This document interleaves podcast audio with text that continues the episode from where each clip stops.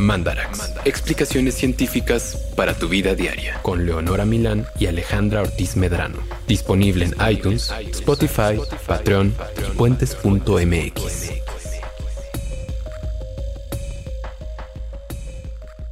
Bienvenidos a un episodio más de Mandarax que demuestra qué edad tenemos y nuestras preferencias en la vida. Ay, perdón, tengo mucha risa de lo que estábamos haciendo antes. ¿Quieres explicarle a nuestros Mandarax escuchas qué es lo que estábamos haciendo antes? Estábamos aplaudiendo lento y luego como ovación, o sea, de lento hacia la ovación, pero sin ninguna razón. Es que nos dijo Russo que nos hace favor de grabar y producir estos episodios, que por favor aplaudiéramos para que se diera, como que se marcara el inicio de este episodio de Mandarax, por, por fines de edición más que nada. Y entonces nosotras, pues, en vez de aplaudir, o sea, claro, en vez de dar un aplauso nada más, como claqueta, pues aplaudimos como uno debe de aplaudir, lento primero y, luego en ovación. Podemos hacerlo al final del programa. Sí, Sí. Uh, súper sí. Pueden hacerlo ustedes también que nos están escuchando, como en su casa. Cuando acabemos, Ojalá, ojalá sea nosotros. meritorio de, de aplausos. Yo creo que sí, porque el tema es súper meritorio de aplausos. El tema es el vino. El vino. No el vino como de, ¿me sirve un vino de Cuba? Sino No, el no, vino, no. el vino como vino tinto y El vino el blanco. vinito. De Vino. copa. Ajá. El vino que calificas en tu app de vinos Vivino. ¿Qué? ¿Tienes eso? Güey, ¿tú no? No, ni siquiera sabía que existía. Es increíble porque de repente tomas vinos que, que, que te gustan Ajá. y no sabes, y nunca los vas a volver a ver, no te vas a acordar de la etiqueta. Y entonces ahí le tomas una foto y te los guardas en un archivito y los calificas. Ay, eso hizo el otro día un amigo mío en un asado y no entendí por qué Ve, estaba tomando claro. fotos a los vinos. Porque entonces cuando llegas al súper y dices, ay, no sé qué comprar, checas tu app y ves cuál te gustó. Mm. Ajá. Sinapsis. O sea, se me criticó mucho antes de saber para qué lo voy a servía. hacer. Oh, sí. Bueno, este programa, antes de, antes de ya iniciar a decirles información súper interesante del vino, Súper. es un tema que nos sugirió una Fandarax en Instagram. No me acuerdo quién, no me acuerdo el nombre, pero, Pero ojalá lo esté escuchando. Tú, tú sabes quién Sí, eres, amiga. Sí. Nos da mucho gusto además haber contado con la colaboración de nuestro experto en vino, El doctor Copitas. Castillo Copitas. Es su primer apellido, su apellido de amor. Doctor Castillo. Un amigo nuestro biólogo que trabaja en vino y nos recomendó los temas fundamentales que se tienen que tocar sobre la ciencia del vino para tener una experiencia tan rica, frutada y con un tinte de, de canela. Que mucho, Este- cuando, cuando él me lo dijo, es como todo tiene que ver con el, y ahorita vamos a hablar de ese concepto, terror. Ah, el terroir. El terroir. Terroir. Que se, que se escribe terroir. Entonces yo pensé que lo había escrito mal y ponía terror. O sea, como que había mucho terror en, en cómo la gente, ¿no? En, en que el, ¿no? en que el clima afectara al vino, en que la geografía afectara al vino. En que viene el cambio climático y va a ser un problema, entonces hay Ah, mucho o terror. sea, de verdad pensaba que se, que se refería al terror. Me encanta.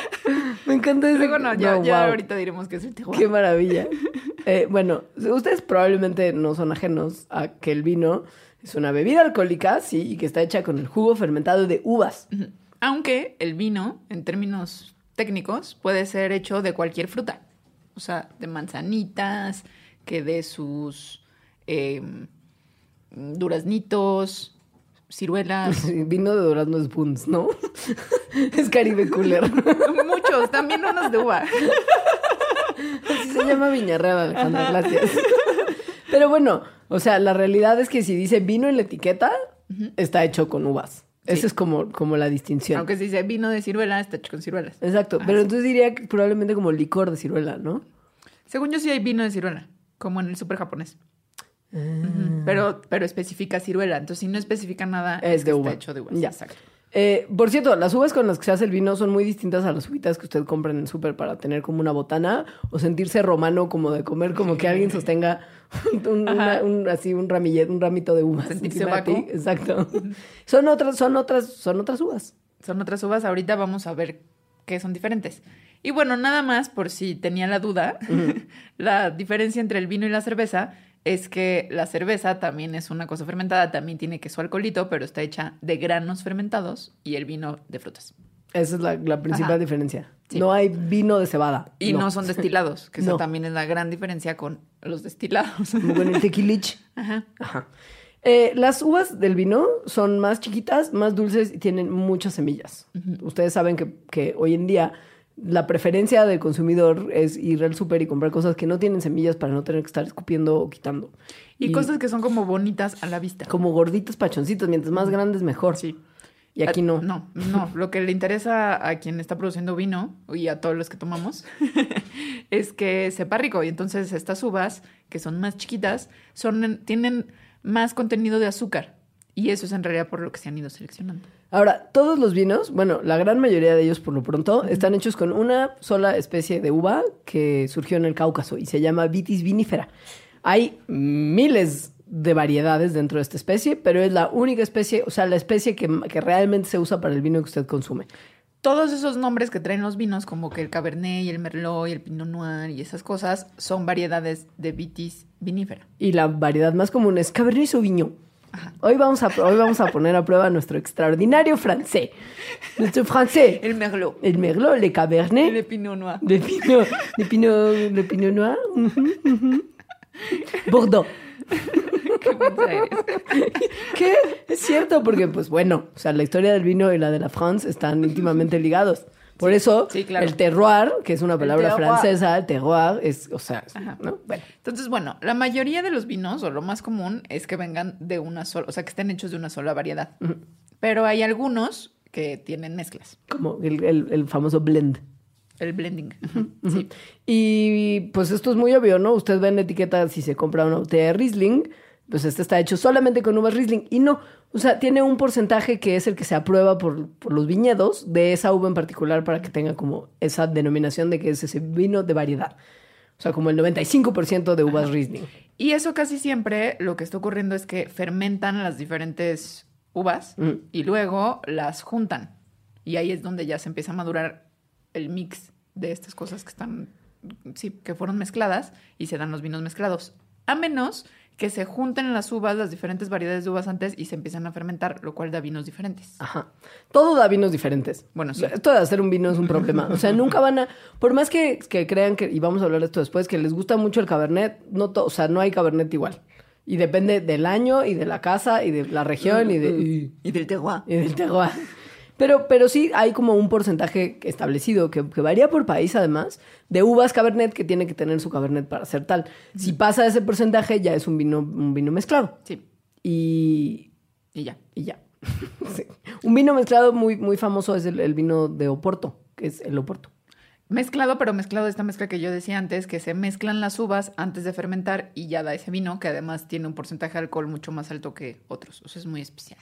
Y además a veces le meten pues. como, como coñaquito para que, amarre. Eh, las uvas que usted come de postrecito o de desayuno son otras. Están cultivadas tal que, como mencionó Alejandra hace unos minutos, resulten más sexys para el ojo humano en el súper. Y también como para nuestra boca. Porque si bien no son tan dulces, sí tienen más pulpa, es decir, lo de adentro está más gordito y la cáscara que si es una cáscara, aunque sea delgadita, pues justo es muy delgadita. Entonces, cuando las metes a tu boca, como que hacen un estallido de gelatinita delicioso. Sí. y son un poco menos ácidas, pero también tienen menos azúcar que las uvas de vino. O sea, en realidad son más insípidas. Sí. ¿No? Y si son sin semillas, son todavía más insípidas. Sí. Nada más para que lo sepan, porque sí es más cómodo, pero va a tener mucho más sabor una uva con semillas. Lo cual tiene sentido de que las uvas con las que se hace el vino sean más chiquitas, o sea, tienen concentrado en un tamaño más pequeño un montón de azúcar, o sea, son como uvas más poderosas. Y tienen un montón de semillas, y ya vimos que hay una correlación entre semillas y sabor. Y por adentro no tienen como tanta gelatinita, o sea, no tienen tanta pulpa, sino que más bien tienen más jugo. Y su cascarita es más dura.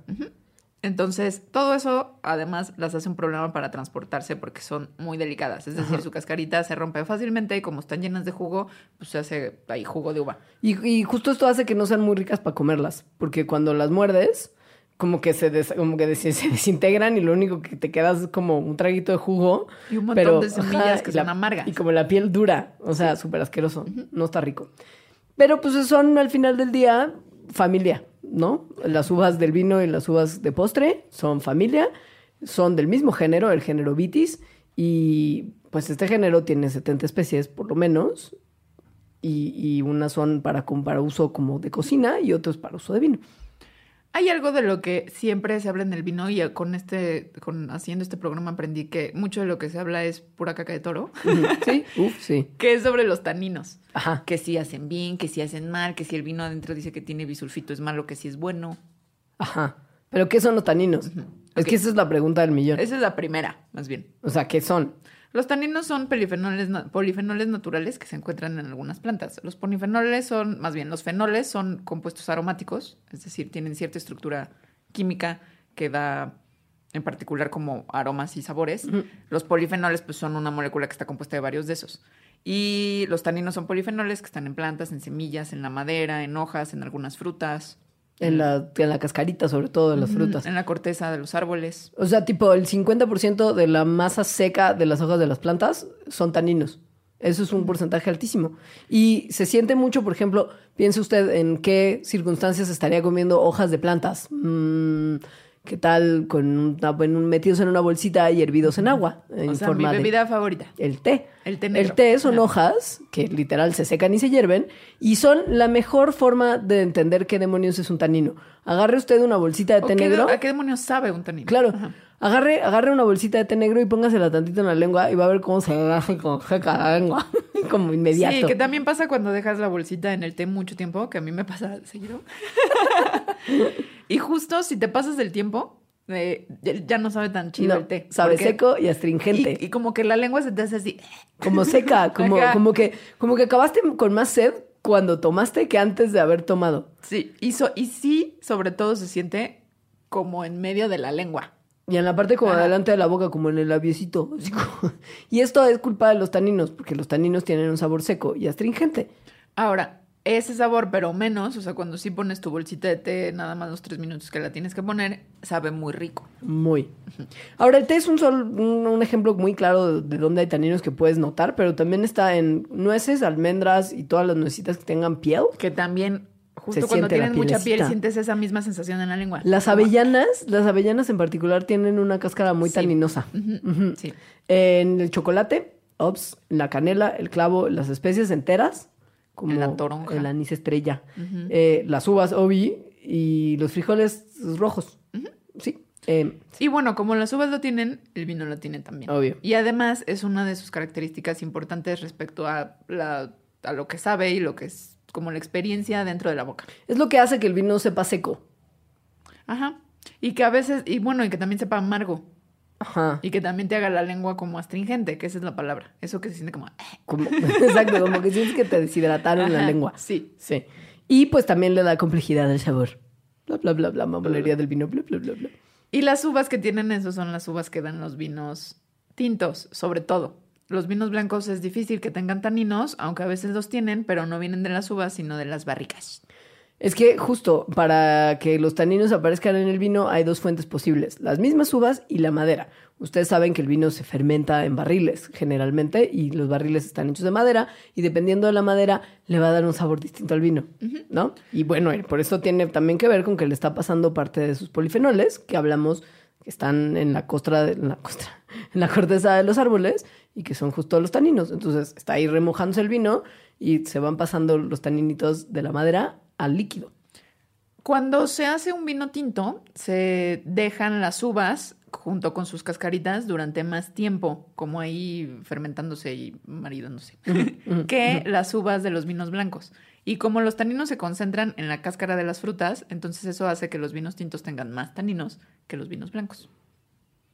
Ahora, esto de, de- del tanino también está muy presente en las semillas. Pruebe usted, si está comiendo uvita con semilla, muerda Ah, las uvas y va a ver, así. se siente horrible. Sí. Es como la fuente más, así, más tremenda de taninos. Y también en los tallitos. Que si usted come también una uva, como que se la mete en año nuevo, como tratando de lograr las campanadas y los deseos, y tenía un pedacito de tallo, también sabe súper amargo.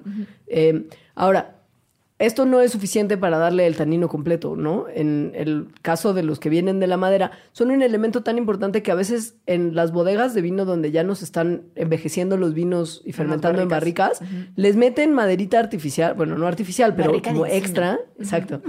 Y le- como que les meten, les meten madera extra para darles el sabor del tanino de la madera. Para que se les impregne ahí. Ajá, hay polvos, hay como, como trocitos de corteza de encino, justo, y, y que, se, que se metan al vino el- en el proceso para que suelten el tanino.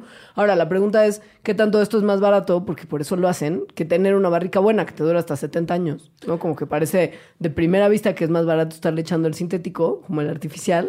Eso tal vez sea Pero- una, una pregunta para el doctor Copitas. y sus secuaces.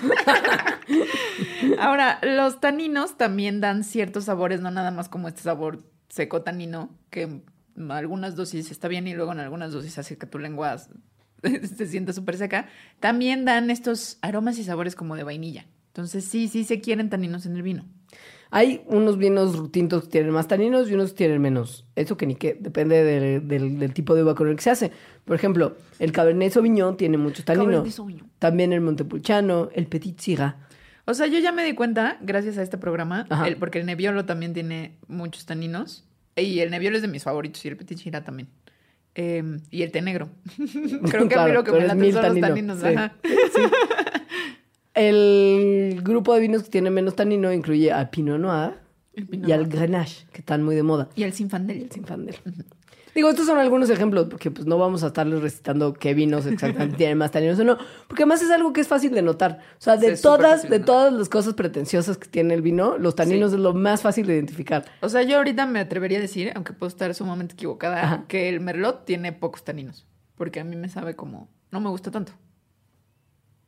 Puede ser. Creo. Creo. Ahora, Que alguien nos lo diga. doctor, doctor Copitas. La cosa de los taninos no nada más tiene que ver con el sabor. Hay gente que dice que si te da una cruda terrible es por los taninos. Sí, que el dolor de cabeza. La migraña que le da a ciertas personas con el vino tinto es por los taninos. Y, Sí. y hay como una duda sobre si son buenos para la salud o malos para la salud. Porque además, si el proceso de, de incluir más taninos en el vino es optativo, ¿no? Pues también se podría, si fuera malo para la salud, empezar a hacer vino con menos contenido de taninos para no ponernos en riesgo. Afortunadamente para nosotros y sobre todo para ti, los taninos son ok para la salud. Al parecer son ok. Y al parecer además son tan ok que por eso dicen que el té es... Es súper ok. Ajá. Ajá. Y de un montón de cosas tienen taninos. O sea, es... Todavía no se sabe, así a ciencia cierta, si realmente hay una conexión entre los taninos y las migrañas. O sea, están como viendo y hay cosas que dicen que sí, hay cosas que dicen que no. Pero, sobre todo, pensar que si realmente los taninos te dieran dolor de cabeza y entonces, o migrañas más bien, Ajá. y quisieras removerlos de tu vida, no nada más tienes que dejar la copita, la copita de vino. Tienes que dejar el chocolate, las nueces, las manzanas. Que ahora sí son, sí son, sí son comidas que de repente la gente que, que sufre migraña, por el chocolate, por ejemplo, chocolate no pueden comerlo. Sí. Entonces, en una de esas sí tiene algo que ver. Pero La migraña es una cosa muy misteriosa. es muy misteriosa y Sí. muy horrible. A mí me dio funita vez nada más y sentía que me quería arrancar los ojos, porque además te duele como atrás del ojo. A y mí te- me ha dado también. O sea, te saca, como que te quiere sacar los ojos de la cabeza, horrible. Sí. Pero bueno, por lo pronto, si a usted no le da migraña, dese taninos porque son muy antioxidantes. y el antioxidante todos sabemos, todos sabemos, chicas, que es buenísimo para la salud. ahora, el vino, pues, no es, no, no es un, por más que ahora haya más vino producido de formas más disque exquisitas y más controladas y más bla, lleva con los humanos los millones de años. O sea, Bueno, no los millones, pero sí los miles. los miles. Sí, estoy siendo. O sea, los miles, pero muchos miles. Muchos. Onda, onda de siete mil, ocho mil años hacia atrás. O sea, ese es, ese es el tiempo en que los humanos hemos tenido a la copita. O sea, la primera como casa de vinos que se conoce tiene 6100 años y está en Armenia. O sea, y esa es como ya un establecimiento. ajá, o sea, como, como un lugar donde se hacía vino nada más, como, sí. Ajá. Hay trazas de vino que luego se encuentran, por ejemplo, en vasijas, eh, donde se sabe por qué les hacen análisis químicos que ahí se estaba produciendo o guardando vino. Eh, tan antiguas como de hace del año 6000 antes de nuestra era. es mucho tiempo. Sí. Y en pues- Irán hace, ¿no? En el año 5000 antes de nuestra era, en Sicilia en el año 4000 antes de nuestra era. Y, y, y quizá antes, si ya lo consideramos vino, hay un restito de vino consumido en China de hace 7000 años, bueno, 7000 años antes de nuestra era. Luego, sea, hace en el año 4500, antes de nuestra era que ya dijimos, eh, llegó a los Balcanes. Entonces ahí como que la gente se empezó a volver loca por el vino, empezaron a consumirlo y a hacer como sus fiestas dionisíacas en Grecia, obviamente, en Roma, que Dionisio se convirtió en Baco. Eh, y pues sí, en todos estos lugares y en toda la historia del vino se ha consumido sobre todo por sus efectos de alteración de la conciencia. embriagantes. Y lo que es bien interesante de- de- del dato de que llevamos consumiendo vino mucho tiempo tiene que ver con lo que hemos hecho con las uvas desde hace muchísimos años. o sea, se ha visto que desde hace, bueno, hace como 22 mil años, cuando se empezaron a, a retirar las capas de hielo que O sea, cubrían que se empezó a acabar la era de hielo. Exacto, a Ajá. deshielar la tierra, sobre Sí. todo en la parte de Norteamérica y Europa, los humanos empezaron a comer uvas, no domesticadas, No, eran uvas salvajes. salvajes. Ajá. Pero desde muchísimo tiempo antes de que se convirtieran en un cultivo agronómicamente relevante. En que estuvieran realmente domesticadas, o sea, que hubiera agricultura, porque hay que recordar que la agricultura empezó en diversas partes del mundo, pero hace más o menos 10.000 10.000, años, en todas esas partes. Entonces, ahorita estamos hablando de muchos miles de años atrás, ¿no? Por lo menos 5.000 años antes, o sea, que hace 15.000 la gente ya tenía algún tipo de contacto. Y también dice algo bien chido, que es que los seres humanos, antes de la agricultura, ya estaban de cierta forma eh, modificando y, y- y controlando de alguna forma, o más bien conviviendo de una forma distinta con la naturaleza, no nada más agarrando cosas que había por ahí. Que es para, para ti el futuro de la humanidad. Sí, según yo había un montón de conocimiento en los cazadores recolectores, no nada más era ir y agarrar al chile cosas. No, para nada. Y mira qué largo camino hemos recorrido, que hoy en día las uvas son el cultivo de horticultura más importante del mundo. Porque la copita. Claro, Evidentemente. A mí ese dato me sorprendió muchísimo. O sea, no es evidentemente el cultivo más importante, pero de horticultura, sí. De horticultura, que son las hortalizas. Ajá. O sea, no los granos. La, la lechu- la lechuga, la espinache. Ajá. Sí, toda la frutita y Sí, verdurita. el pepino. Sí, Sí, no, frutita, la verdurita, la uva. Pues es que obvio. Pues es que la industria del vino es un happening, pues. Claro. Eh, y, y, y ¿sabes qué fue lo que pasó cuando, digo, o sea, nosotros ahora pues ya estamos muy acostumbrados a ver vino en todos lados y que haya uvas en todos lados, pero cuando las poblaciones de la fruta empezaron a ser consumidas, las salvajes, constantemente por humanos, empezaron a poner en problemas dichas poblaciones. De hecho, ese es uno como de los datos que tienen los científicos para pensar, o sea, esta reducción que ven histórica que hubo en las poblaciones de uvas salvajes, para pensar que los humanos pues estaban teniendo algo que ver. Como probablemente ya se les habían echado a perder algunas y se habían tomado el juguito que restaba y se dieron cuenta que estaba bien divertido. Ajá. ¿Quién sabe? Digo, eso sí es claramente una hipótesis tonta, pero sí hay un hay una notoria disminución de la cantidad de uvas salvajes que había. Sí, justo antes de su domesticación. Exacto. O sea, luego al parecer se ve que ya empezaron a domesticarlas, es decir, a sembrarlas, a cultivarlas propiamente. Y cuando eso pasa, los genes, bueno, obviamente hay muchos genes asociados a este proceso de domesticación, pero uno muy importante en el de la uva fue la producción de azúcar, porque querían, bueno, sí, querían y a las uvas que elegían eran las que eran más dulces. Sí. Y eso está padre porque de alguna manera ayudó a definir la- la- las uvas que tenemos hoy en día y las que usamos comercialmente, pero no está tan padre porque pues evidentemente al estar favoreciendo solamente unas sobre otras, pues, se ha de haber reducido la variedad de uvas Sí. disponibles de forma muy importante. Sobre todo porque vitis tiene la propiedad de que puede ser eh, propagada clonalmente. O sea, con la famita, famosa ramita que cortas y luego pones y como que mágicamente le dan las raíces. Esqueje. Ajá. y así lo hacen mucho. Sobre todo para como que conservar el sabor de las uvas que te dieron el vino que te gustó. Entonces se, produce con- se reproduce clonalmente. El problema de esto es que empiezas a hacer un montón de clones y entonces empiezas a acumular en un montón de individuos mutación, las cosas buenas, pero también las malas que pueden tener. Esto como está tan controlado el cultivo, pues quizá en este momento no es relevante, pero si llega a azotar el cambio climático duro y llegan, por ejemplo, plagas terribles a las zonas donde Sí. se cultivan estas uvas, va a haber poca variedad que permita que aunque sea funitas, sobrevivan la Bueno, catástrofe. según yo ahorita también es un problema y siempre, bueno, no sé si siempre, pero desde hace varios años ha sido. Por eso de repente vienen como a buscar que la variedad eh, que le llaman vintage de no sé dónde, Ah. porque ya la cabernet se les está muriendo del hongo no sé qué. Y así. Ah, sí, sí, eso sí, suena, sí, sí. sí. Yo no estaba al tanto, pero me queda claro que tú tienes mucho conocimiento de la industria vinífera. Por el doctor Copitas. Eh, no sabemos muy bien de dónde salió vitis vinífera como tal, la verdad. Se ha usado una técnica que se llama el estudio de la morfología de las semillas para tratar de, de encontrar la diferencia entre las uvas salvajes y los cultivos modernos. Uvas salvajes, como telenovela. Y lo que, lo que consiste es, neta, súper simple, es nada más ver las diferencias entre distintos tipos de semillas que se tienen en colecciones. Porque evidentemente piensen que si es el cultivo de horticultura más importante del mundo, hay un montón de semillas que además están almacenadas para justo fu- futuros, futura salvación de la industria del vino. Sí. Y pues los botánicos pueden identificar qué hubo con las distintas variedades según la forma y, y características particulares de sus semillas.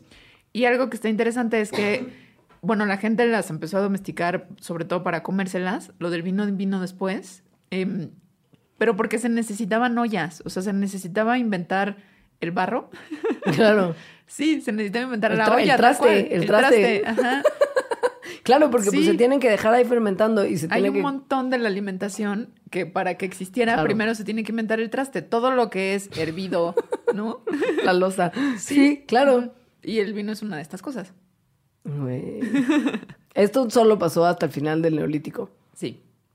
Que se inventó el traste. Y pues la domesticación de la uva en particular se tiene registrada como más o menos eh, en el 7000 antes de nuestra era. Y de ahí se propagó, o se empezó en el Mar Negro, en las zonas del Mar Negro y de Irán, y luego de ahí pasó a- al este Balcanes. y a Europa Central. Sí. Donde la gente se volvió loca. Es decir, cuando llegó a Italia, España, Francia, ya. Es como, esto es lo que, esto es lo que hemos estado esperando. Esto es para lo que, para lo que nacimos. Y literal, pues son las regiones que más se han dedicado al, al vino como tal.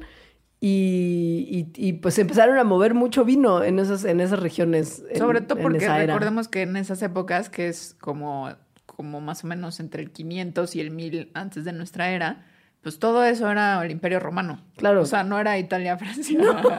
No, no, y había mucho intercambio, había mucho intercambio comercial en, en las costas eh, a partir justo del surgimiento de este imperio y un poco como se consumía mucho vinito en esa época también, o sea, había intercambio y había mucho cultivo de vid y mucho, mucho empezar a conocer eh, las, las sutilezas del vino en todo lo Sí. que hoy conocemos como Europa. ¿Y en qué lugares crecían más chidos ciertas variedades? Eso. Ajá. De las variedades como más, o sea, una de las formas más distinguibles de estas variedades pues son las uvas rojas o las uvas verdes, que las rojas pues dan vino tinto y las verdes dan vino blanco. Son la misma especie, solo son variedades distintas.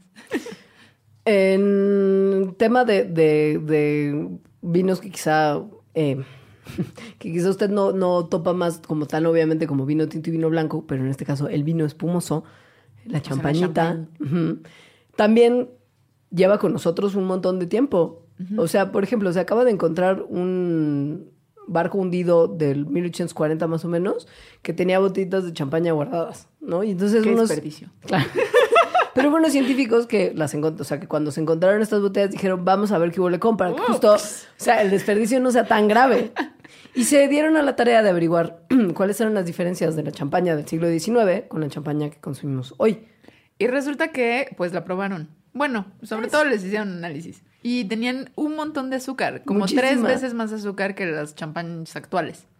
Y eso no es porque les haya pasado algún proceso de estar ahí más de 100 años, sino que más bien, al parecer, la gente en ese tiempo tenía un paladar con un gusto pues más por lo dulce, Sí. en su vinito, pues. Está padre que tenían también un poquito de cobre, que se les ponía sulfato de cobre para proteger los vinos de infecciones, bueno, de, de ser contaminados por hongos. Está padre. Pero pues bueno, sí, nuestros ancestros con, con, con el, el tooth, como se le dice. Sí. Eh, vamos a hacer una pausita. Vamos a hacer una pausita para cotorrear con la gente que está conectada en este momento en el Patreon de Puentes. Y tienen muchos comentarios ya Así. Sí, sobre el vino y sobre. Tienen preguntas sobre. Es que usted no va a estar escuchando este programa en el día que se grabó, evidentemente, pero tienen que saber que hoy, que estamos grabando este Mandarax, va a ser nuestro evento Del Bardarax. del Bardarax. Entonces hay muchas preguntas sobre eso y las vamos a atender mientras usted está escuchando el corte en la vida real, que es el presente, y usted que está en el futuro, pues no. Ahora volvemos, Ahora y vamos a explicar el terroir. La grabación de este episodio de Mandarax fue transmitida desde nuestro Patreon, para todas las personas que se han convertido en nuestros suscriptores. Tú también puedes ayudarnos a seguir siendo y haciendo puentes. Visita puentes.mx diagonal construye. Puentes.mx diagonal construye. Selecciona la opción para convertirte en Patreon. Elige uno de los tiers y sé parte de una comunidad que no distingue fronteras porque siempre está construyendo puentes. Bueno, estamos de regreso en este Mandarax sobre un vinito, que es el 128. Llevamos 128 episodios. Sí, está cañón. Eso son un montón. Eh, y ya contestamos algunas de las preguntas que nuestros Patreons nos hicieron a través de el chat en vivo que, que tendría usted si fuese Patreon de Puentes. Que por cierto, no lo echen saco roto. Puentes necesita un poco de su ayuda para poder sobrevivir y seguir trayendo contenido de calidad a, a la puerta de su hogar. Patreon. Ajá. Yo ya soy patrón Yo de también. Puentes. Y, sí está bien padre porque te llegan mails y luego convives como con Eric Estrada. Y tienes un chat en, tienes un chat en una plataforma de chats para ñoños que se llama Discord. Sí, Sí. Y puedes platicar con nosotros ahí, en tiempo real. a mí sí me está gustando. Más o menos tiempo real porque no estamos tan pendientes. Porque, a ver, ajá. O sea, pero, Pero continuemos con el terroir. sí. Ah, para más información sobre Patreon, chequen las redes de Puentes. Eso. El Tegua. El terroir. Bueno, no es tampoco una sorpresa para usted el que yo le diga que el clima ha tenido un papel decisivo a lo largo de la historia humana, ¿no? O sea, ha definido dónde y cuándo se desarrollan las culturas, hacia dónde migran, algunas incluso por qué se, se, se extinguieron o dejaron de existir. Y en términos generales, las civilizaciones más exitosas, tomando como civilización, este es un paréntesis muy importante, a las que tienen agricultura, porque lo más exitoso es no tenerla. Pero bueno, las civilizaciones más exitosas, pues son esas que tienen como sistemas agrarios que están basados en ver cuáles de sus cultivos son mejores o más compatibles con el clima en donde están. Obi. Obi. Ajá. Eso tiene todo el sentido, obviamente. Entonces la gente, si las condiciones eh, de ese lugar cambiaban por alguna razón o lo que sea, pues se iban de esa área, migraban a otros lugares donde había ambientes donde pues, estaban más chidos para los cultivos que les eran importantes o los animales que tenían ahí con ellos. Ahora ya no es esta la, pues la importancia como prioritaria del clima, no nos hace movernos de un lugar a otro, pero sí es uno de los factores más importantes en el éxito de los sistemas agrícolas. O sea, más bien ahora lo que movemos son a los cultivos, Exacto. no a nosotros con ellos. Porque el clima eh, tiene una fuerte influencia en si un cultivo es bueno para una región en particular, por la productividad del cultivo, por la calidad del cultivo y pues al final del día por la sustentabilidad económica de ese cultivo. Entonces, bueno, el vino obviamente entra en estas cosas, solo que ahora actualmente eh, hay vino produciéndose en un montón de lugares del mundo. O sea, Todos, prácticamente. Ajá, Australia, Escandinavia, Brasil, Sudáfrica, Argentina, Wisconsin, México, California. O sea, en todos lados.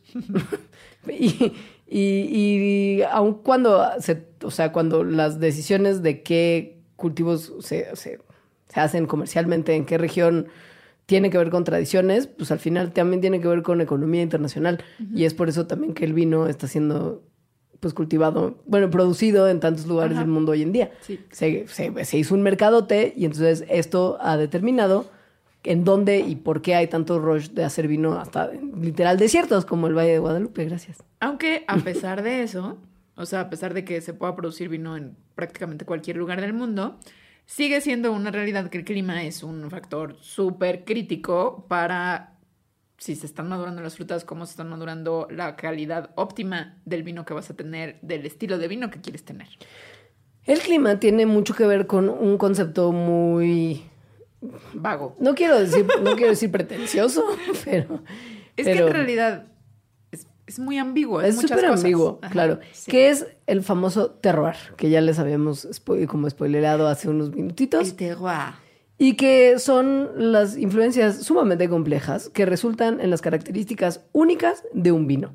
O sea, eso es el terroir. Básicamente, todo lo que hace que ese vino que se está usted tomando sea como es. La palabra terroir viene del latín. te- mira, no es francés. No. Pero bueno, lo vamos a leer como si fuera francés.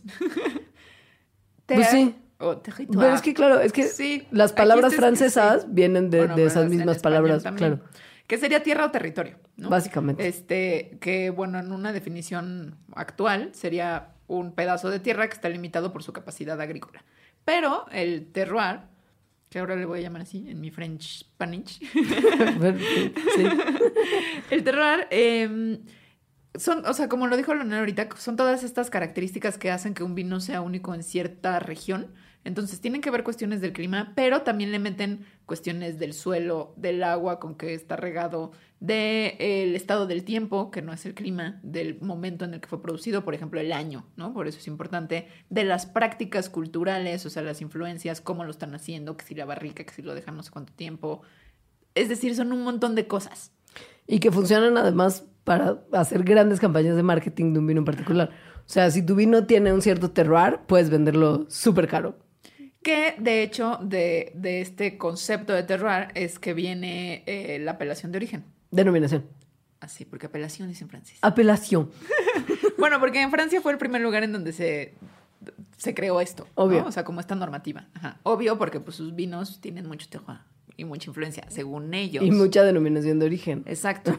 Entonces, como que primero lo que había era que eran productos que venían de cierto terroir. Después llegó la apelación de origine contrôlée, que es la denominación de origen. Y que sus siglas son lo máximo porque son AUC. que más o menos es lo que les podrías decir, porque a ver, ahorita lo que vamos a empezar a ver es si todos esos conceptos y características únicas que se supone que el terroir aporta al sabor del vino, que al final es lo que debería de importar, Eso. pues tienen alguna base científica y si sí son así. Que no les importa en realidad. O sea, al final del día, el, el, todos los conceptos franceses que tratan de proteger ilegalmente, delinear las regiones geográficas y producción de, de, de los vinos que, que, ahí se, que ahí se hacen, se ha adoptado en muchos otros países. O sea, sí. donde se han delimitado regiones en particular en función de qué vinos se cultivan ahí. Uh -huh. O sea, esto es, una, sí. esto es importante. Sí, que hay una parte que a mí, que, que, aunque no tuviera que ver con el sabor y así, es más importante, que es también conservar las culturas o las tradiciones de ciertas prácticas, es. como por ejemplo del mezcal, ¿no? O sea, pero no vamos a hablar de eso, no. sino más bien sí, de lo que están diciendo. Claro. O sea, de si sí, el terroir te da un sabor especial. Tiene hasta cierto punto sentido porque es evidente que hay influencia del clima, el suelo y las uvas en el vino resultante. Y Obviamente. esto está en la raíz del concepto del terroir. Pero como que no sé, no, como que no hay una delimitación exacta de qué demonios es el terroir y por qué es más importante o menos importante y por qué puedes vender un vino muchísimo más caro o no, dependiendo de exactamente el pedazo de parcela en el que se cultivaron esas uvas. Y además, nadie, lo, nadie lo tiene sí, muy claro. Y además, o sea, claro, obviamente el, el, el, suelo y el clima van a tener que ver, pero ¿cómo van a tener que ver? También esa es una de las preguntas importantes. Uh -huh. Porque el clima, para cualquier especie, o sea, sea de uva o de un conejo o, o de lo que sea, eh, tiene que ver con las características que tienen esos individuos ahí. No nada más porque fue el espacio en donde fueron seleccionados, ya sea artificial o naturalmente. Eh, sino porque las cosas que ocurren en eso hace que se prendan o se apaguen ciertos genes y que se expresen. Uh -huh, ¿no? uh -huh, uh -huh. Eso lo sabemos para cualquier especie. Aquí la cosa es más bien si el suelo, por ejemplo, o sea, si tener cierto mineral en el suelo de ese viñedo en particular, porque el terroir puede ser tan específico como a reducirse tal cual a casas vinícolas. Eh, si ese suelo de ese lugar le está aportando una cosa diferente, y no nada más el clima, en donde también sucede que está un suelo, uh -huh, uh -huh. Eh, y no nada más el clima es lo que está dando ese sabor. Y pues resulta que, pues no tanto. No, Ajá. no, no tanto. Eh, hoy en día, bueno, de los últimos, de los últimos 20 años para acá, eh, todos los estudios que se han hecho sobre el terroir se han enfocado en cinco áreas principales el cuantificar las influencias de los componentes del terroir en cómo crecen las vides, uh -huh. ¿no? Y esto en particular examinando las relaciones entre clima, suelo y agua. Luego, cuantificar las influencias de los componentes del terroir en la composición frutal y la calidad del vino. Las como firmas químicas que tienen los vinos producidos en ciertas regiones particulares. Encontrar los mejores como terroirs para hacer vino y las tecnologías de espacio que pueden ayudar a manejar y mejorar el cultivo mismo de la uva. Esos son los cinco componentes que se han estudiado como para decir, bueno, sí hay una influencia de toda esta como patraña del terroir en el vino, como científicamente o no. Y hay, hay poca evidencia. Hay poca evidencia. Hay poca evidencia.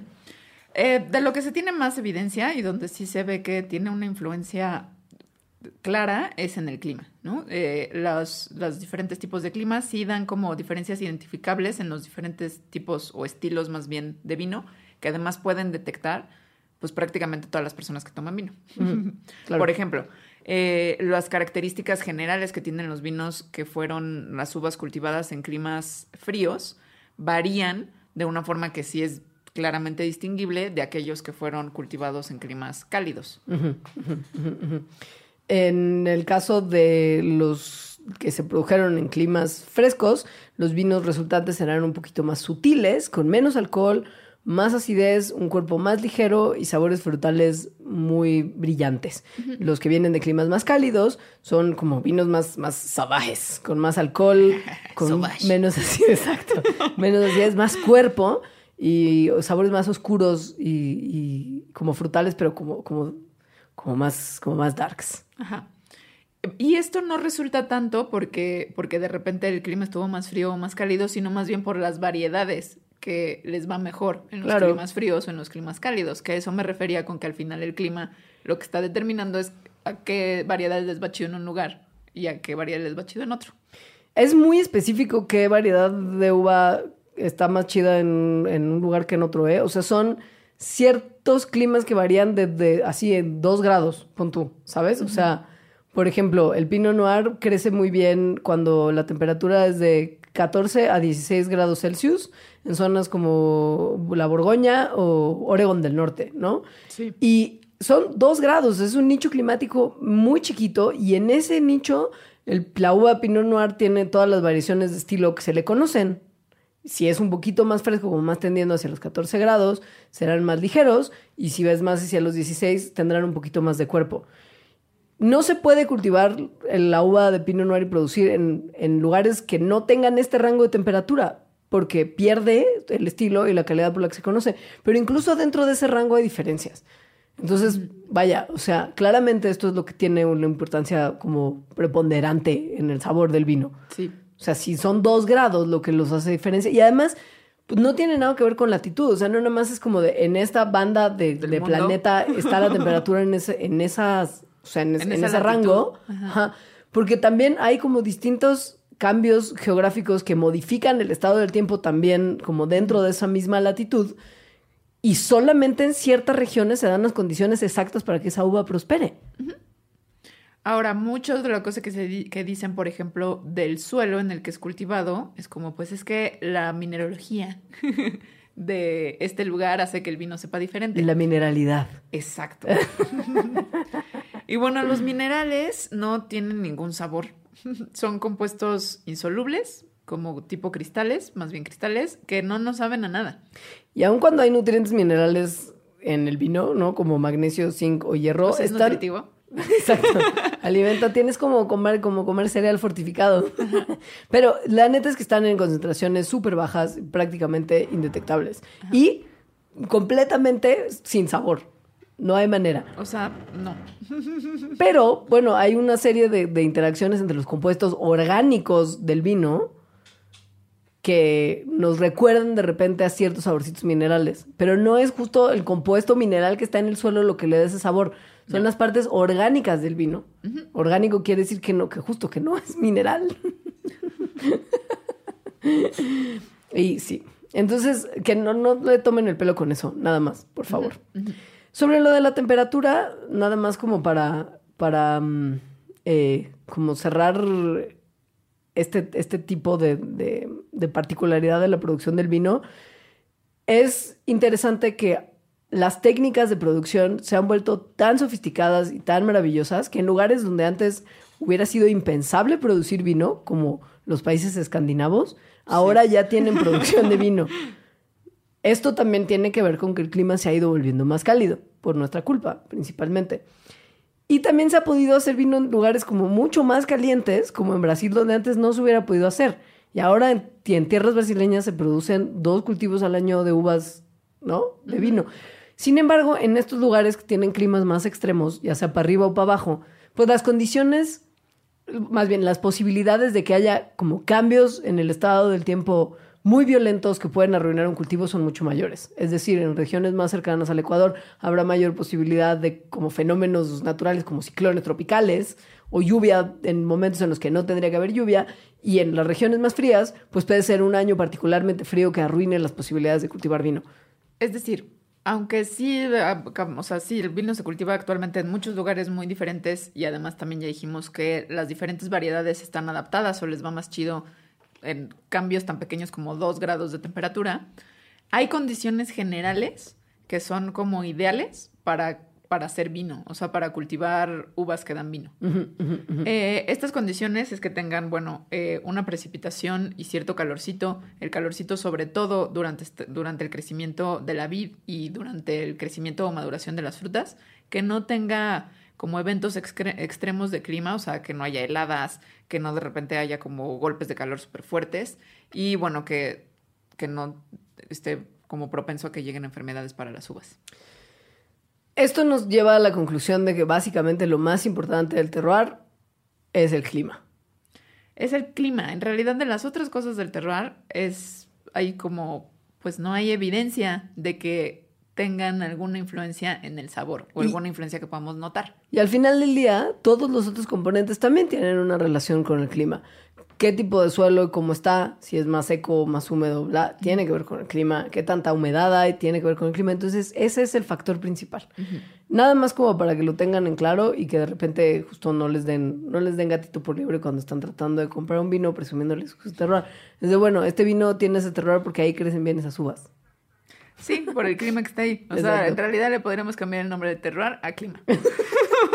¿Problemas con el cambio climático? Sí, hablaremos un poquito más de ello al final de este programa, pero pasemos al tema del sabor.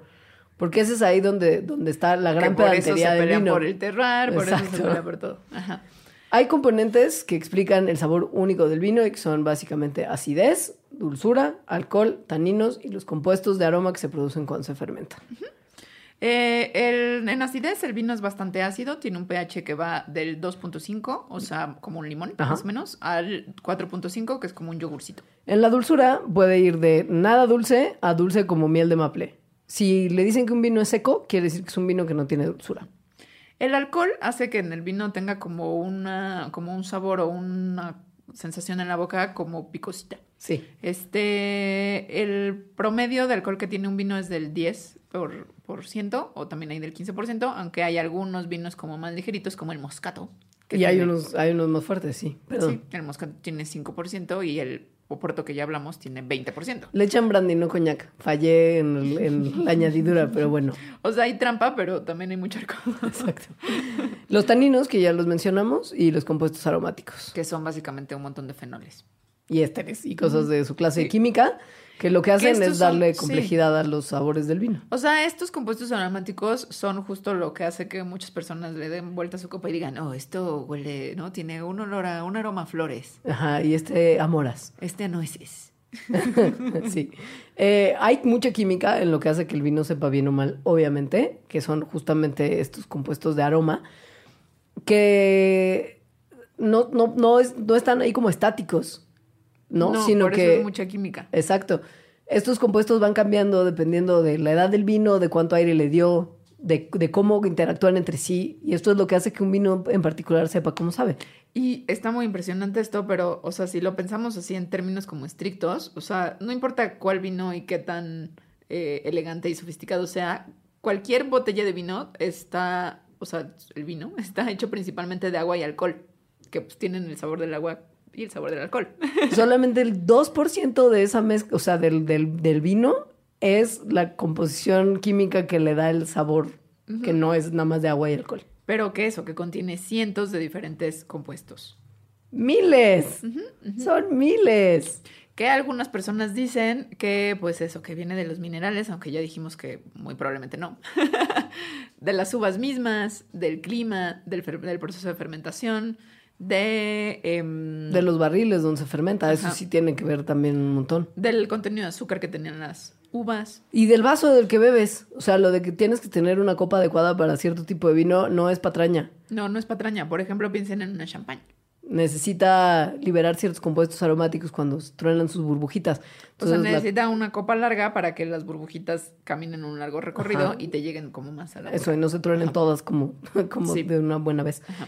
Hay, por ejemplo, un compuesto que sabe como a, como a pimiento y es súper desagradable si está muy concentrado. Sí. Y hay ciertos vinos que, que- que sus uvas crecieron fuera del sol, que tienen mucho más compuesto que las uvas que sí crecieron con solecito. Entonces, o sea, es una nada, es un compuestito, pero eso puede arruinar el sabor de un vino. Y obviamente los taninos de los cuales ya hablamos un montón. Un montón. Ahora, ¿por qué el vino más anciano sabe mejor? Más anciano. Anciano como yo. Eh, bueno, una de las cosas que ocurren cuando el vino se vuelve anciano es que se reduce la astringencia, que como habíamos dicho es esta sensación que da también como un sabor en la boca, como de que te la chupa. Ajá. Y, y- y los, y los tontos taninos, ¿no? Sí. Eh, Bueno, fíjate los que. taninos son los responsables de esa Es que es eso. sí. Porque pasa que cuando las moléculas de tanino se unen entre sí, que en un proceso que se llama polimerización, es que se vuelve más astringente el producto donde estos taninos estén. Y los vinos jóvenes están súper llenos de taninos polimerizados. Los vinos viejos, ¿no? Los vinos viejos no, porque hay una sustancia química que se llama bisulf- bisulfito, bisulfato. Bueno, esa se la pueden poner, Ajá. ajá, para que se despolimerice. Claro, Sí. pero pues como funciona como un Según conservador, bisulfito. bisulfito. Bisulfito. Mientras más tiempo pasa ese bisulfito en el vino, más va haciendo que estos taninos se despolimericen y se hace más suavecito. Si es un vino joven, ha tenido menos tiempo para actuar y entonces los taninos están todos más polimerizados. Eh, pues sí. Entonces, mientras más tiempo pase, pues esto, esta reacción ocurre más, obviamente, Y y, se van mientras- despolimerizando los taninos. Claro, y mientras más bisulfito haya, pues menos tanino polimerizado. O sea, pero la diferencia es muchísima y el sabor del vino resultante también. Algo que también se hace mucho, sobre todo con los vinos, bueno, de hecho, solamente con los vinos tintos y Sí. no con los blancos, es decantarlos. Esto no solamente es una señal de mamonería del lugar donde usted está tomando vino, Aunque muchos sí. aunque mucho sí, pero sí es un lugar donde, donde hay una persona responsable que sí sabe de vino y te recomienda que decantes tu vino, es porque algo le va a pasar al vino si se vacía en un decantador, Sí. Para mejorar tu experiencia con él. Y es que este vino se va a oxigenar, o sea, Claro. va a entrar en contacto, aire. claro, va a entrar en contacto con el aire. ¿Y qué pasa cuando pasa eso? Mira, esto es bien interesante porque lo que ocurre es que el vino tinto suele ser como muy como, como rudo porque está mantenido en un ambiente relativamente libre de oxígeno Ajá. mientras está envejeciendo dentro de la botella. Y conforme avanza el tiempo, este ambiente empieza a, a generar como una, como una, como un sabor cerrado, uy, por, por otra, a falta de otra manera de, de describirlo, que se deriva de que se están acumulando muchos de los compuestos de aroma, de este 2% que hablábamos que le da el sabor, pues se va acumulando y no tiene a dónde ir, literal, ¿no? Está, está ahí encerradito y cuando se destapa el vino, entra oxígeno y estos compuestos aromáticos se liberan, como que encuentran un poco hacia dónde O ir. sea, como que empiezan tal cual a respirar Eso. y hacer una reacción con el oxígeno. El vino tiene un aroma que va a cambiar drásticamente entre los 10 y los 30 minutos a partir de que se abrió la botella. Y si se decanta, como se expone a más aire, se acelera este proceso. Porque, por ejemplo, si vas a comer a un restaurante fancy y quieres una botella de vino, no puedes esperar media hora a que tu vino se oxigene para empezar a tomártelo con la comida. Entonces, si lo, si lo sirves en una superficie, bueno, en un recipiente que tenga como una alta superficie de contacto con el O aire, sea, una boca ancha. y un, y un suelito ancho también. O sea, por ejemplo, los decantadores que son anchos de la base, pues el vino tiene mucha más área de exposición al aire, Sí. ¿no? Y esto hace que se acelere muy, como mucho, el, el proceso de, de liberación de los compuestos aromáticos. Esto obviamente funciona mejor con los vinos que son jóvenes, o sea, menos de 10 años, porque mm, no ha pasado el tiempo suficiente para que naturalmente, o bueno, con ayuda de este bisulfito, lo que acabamos de comentar sobre la despolimerización de los taninos ocurra. Entonces necesitan como de la ayudadita del oxígeno para que pase. Ahora, los vinos ya mayores, al momento en el que se despolimerizan los taninos, mucho de esto se va al fondo de la botella y genera sedimentos. Entonces, si le decantan un vino más anciano, no es porque necesite estar en contacto con el oxígeno, sino porque necesitan que los sedimentos se vayan hasta abajo y no le estorben a usted en la experiencia de probar el vino, porque saben como tierrositos. Y entonces lo que se usa es un decantador como más angosto, como más larguito, para que los sedimentos se vayan hasta el fondo y el resto del vino no esté, esté como libre de los sedimentos. Entonces también se lo van a decantar, pero por otras razones, porque esto también modifica mucho el sabor. Entonces, en resumen, es por los taninos y por el aroma, o sea, esos compuestos aromáticos que queremos que como que se vayan volando y dejen otros que son los que nos interesarían más. En el vino blanco no pasa esto y tampoco lo decantan, porque en primer lugar no tiene tantos taninos y además no se deja envejecer, es que no sé si envejecer, ¿no? eh, Como, como... No, pues sí. en las barricas. Ajá. Sí. O sea, no se dejan las barricas tanto tiempo antes de servir como los vinos tintos. Ahora, ¿qué Digo, tan... en las botellas. Exacto. Sí. Ahora, ¿qué tanto realmente nos están vendiendo vino como en una, en una cosa de costo-beneficio real? O sea, ¿qué tanto estamos pagando más por vino que necesariamente no está, Sí, o sea, que no mejor. necesariamente es tan bueno? Ajá. Resulta que los humanos somos súper mensos y solemos creer que algo es mejor si cuesta más. Y sobre todo, más bien, el- la, la experiencia del sabor, pues es una cosa súper subjetiva y además es una cosa que no ocurre en la lengua, en la boca, o sea, ocurre en el cerebro. Claro. Que algo nos guste y que nos sepa rico, es una cosa que el cerebro está diciendo, es una percepción.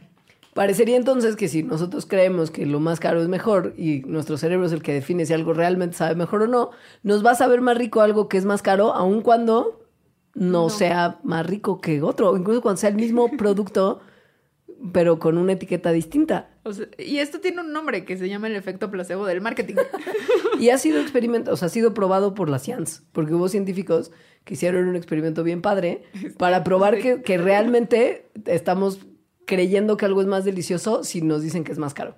Bueno, y aquí lo que, lo que está padre es que no solo creemos, sino si nos sabe más rico. Sí. Eso estuvo increíble. Escogieron a unos participantes de más o menos 30 años y los pusieron acostaditos en un En nuestra cama en nuestra favorita. cama favorita de la resonancia magnética Y ahí acostaditos les dieron vino. con una con un popotito. Les iban echando vinito y les enseñaban la Antes de darles el vinito les enseñaban una etiqueta de, de lo que había costado, de lo que supuestamente había costado. claro. Y tenían que calificarlo como poniéndolo del 1 al 9 qué tan delicioso les había parecido. Luego les enjuagaban la boca con un líquido neutral y les daban otra muestrita de vino para que probaran con otro precio. Lo que esta gente no sabía es que les estaban dando exactamente el mismo vino. El mismo vino que costó 12 euros. Pero cuando se los mostraban, se los mostraban aleatoriamente, o sea, con la etiqueta, como si hubiera costado 3, 6 o 18 euros. Ajá. Y lo que sucedió Fue que la gente realmente decía que estaba más rico el que costaba más hacia los 18 euros que hacia los 3. era el mismo. El mismo vino.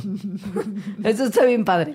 Pero, no solo lo decían, o sea, no nada más era una cosa como de hacérselos muy, muy, sino que como estaban en estas camas de resonancia eh, magnética, estaban midiendo la actividad en el cerebro. Y entonces descubrieron que las partes que se prendían en el cerebro cuando la gente estaba tomando, entre comillas, el vino más caro, eran las partes del cerebro en las que hay como motivación y recompensa y que por lo tanto hace que te sientas mejor, o sea, que la experiencia de lo que estás haciendo pues sea como de, de mucha más recompensa y motivación, justamente. O sea, si les sabía mejor, si en su cerebro lo estaban disfrutando más. Literal, el sistema de recompensas se activaba de manera más significativa con los precios más altos y por lo mismo parecía aumentar la experiencia del sabor. Es eso. Somos muy mensitos.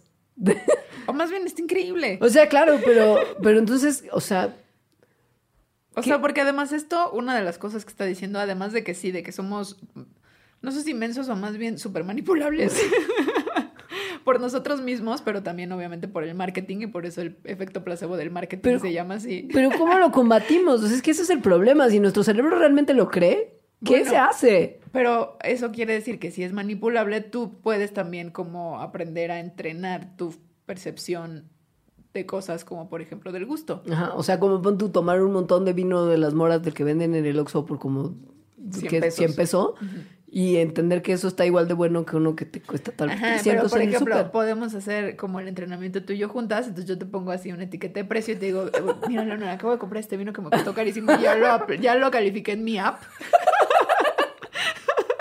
Y ya te sabe mejor. Si dices, oh, sí es cierto, mira, prueba ahora tú este, oh, es verdad. Me encanta que vamos, a, que vamos a hacer esto juntas. O sea, que vamos a hacer un proyecto de engañarnos mientras bebemos vino.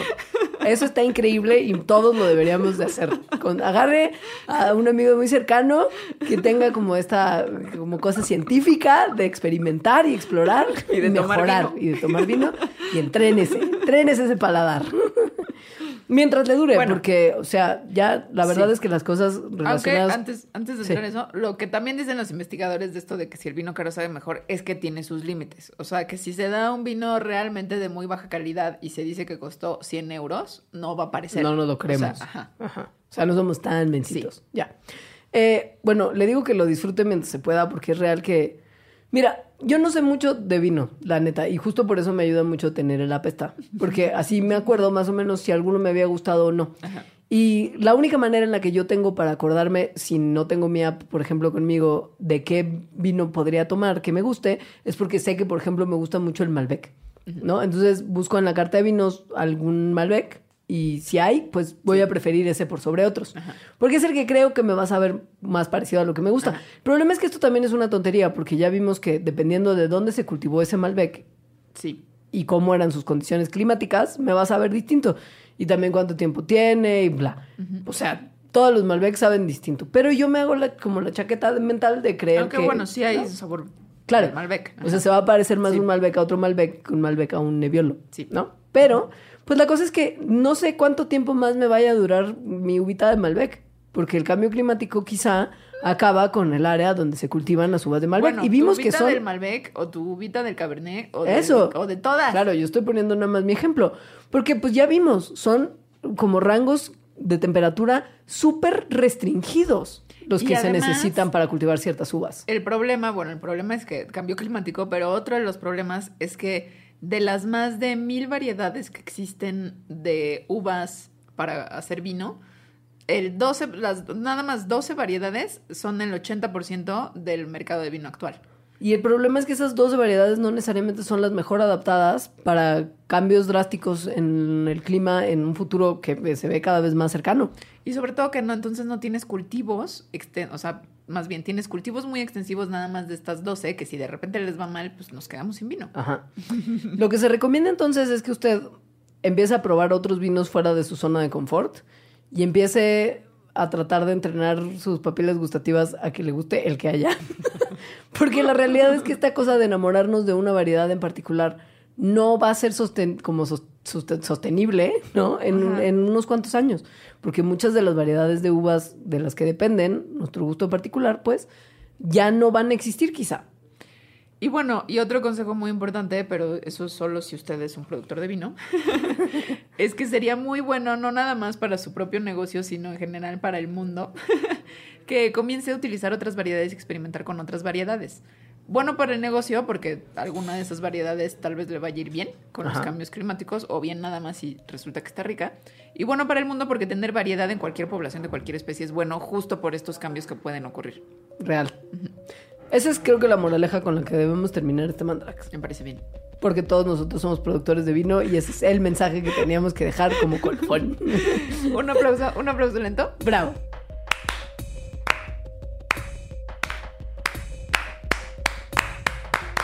¡Vino! ¡Vino! Me Muchas encanta, me encanta, gracias. me encanta aplaudirnos a nosotras y al vino. Sí, gracias a la gente que nos escuchó, gracias a la gente que vino al Bardarax. Si esto sale bien, Sí. Si no, qué poca los que vinieron al Bardarax. A esas dos opciones. Si Puentes tuvo que cerrar sus puertas para siempre por el bar. Qué, qué poca. Si no, gracias mal por onda, qué mal onda. Qué mal onda, chavo. La neta, es que- Palabra qué mal clave, palabra clave. La mía es Tejoa. Por supuesto, la mía es AOC. Pero AOC, que es la apelación de origine controlée. AOC. Bueno, bye. Mandarax. Explicaciones científicas para tu vida diaria. Con Leonora Milán y Alejandra Ortiz Medrano. Disponible en iTunes, Spotify, Patreon y puentes.mx.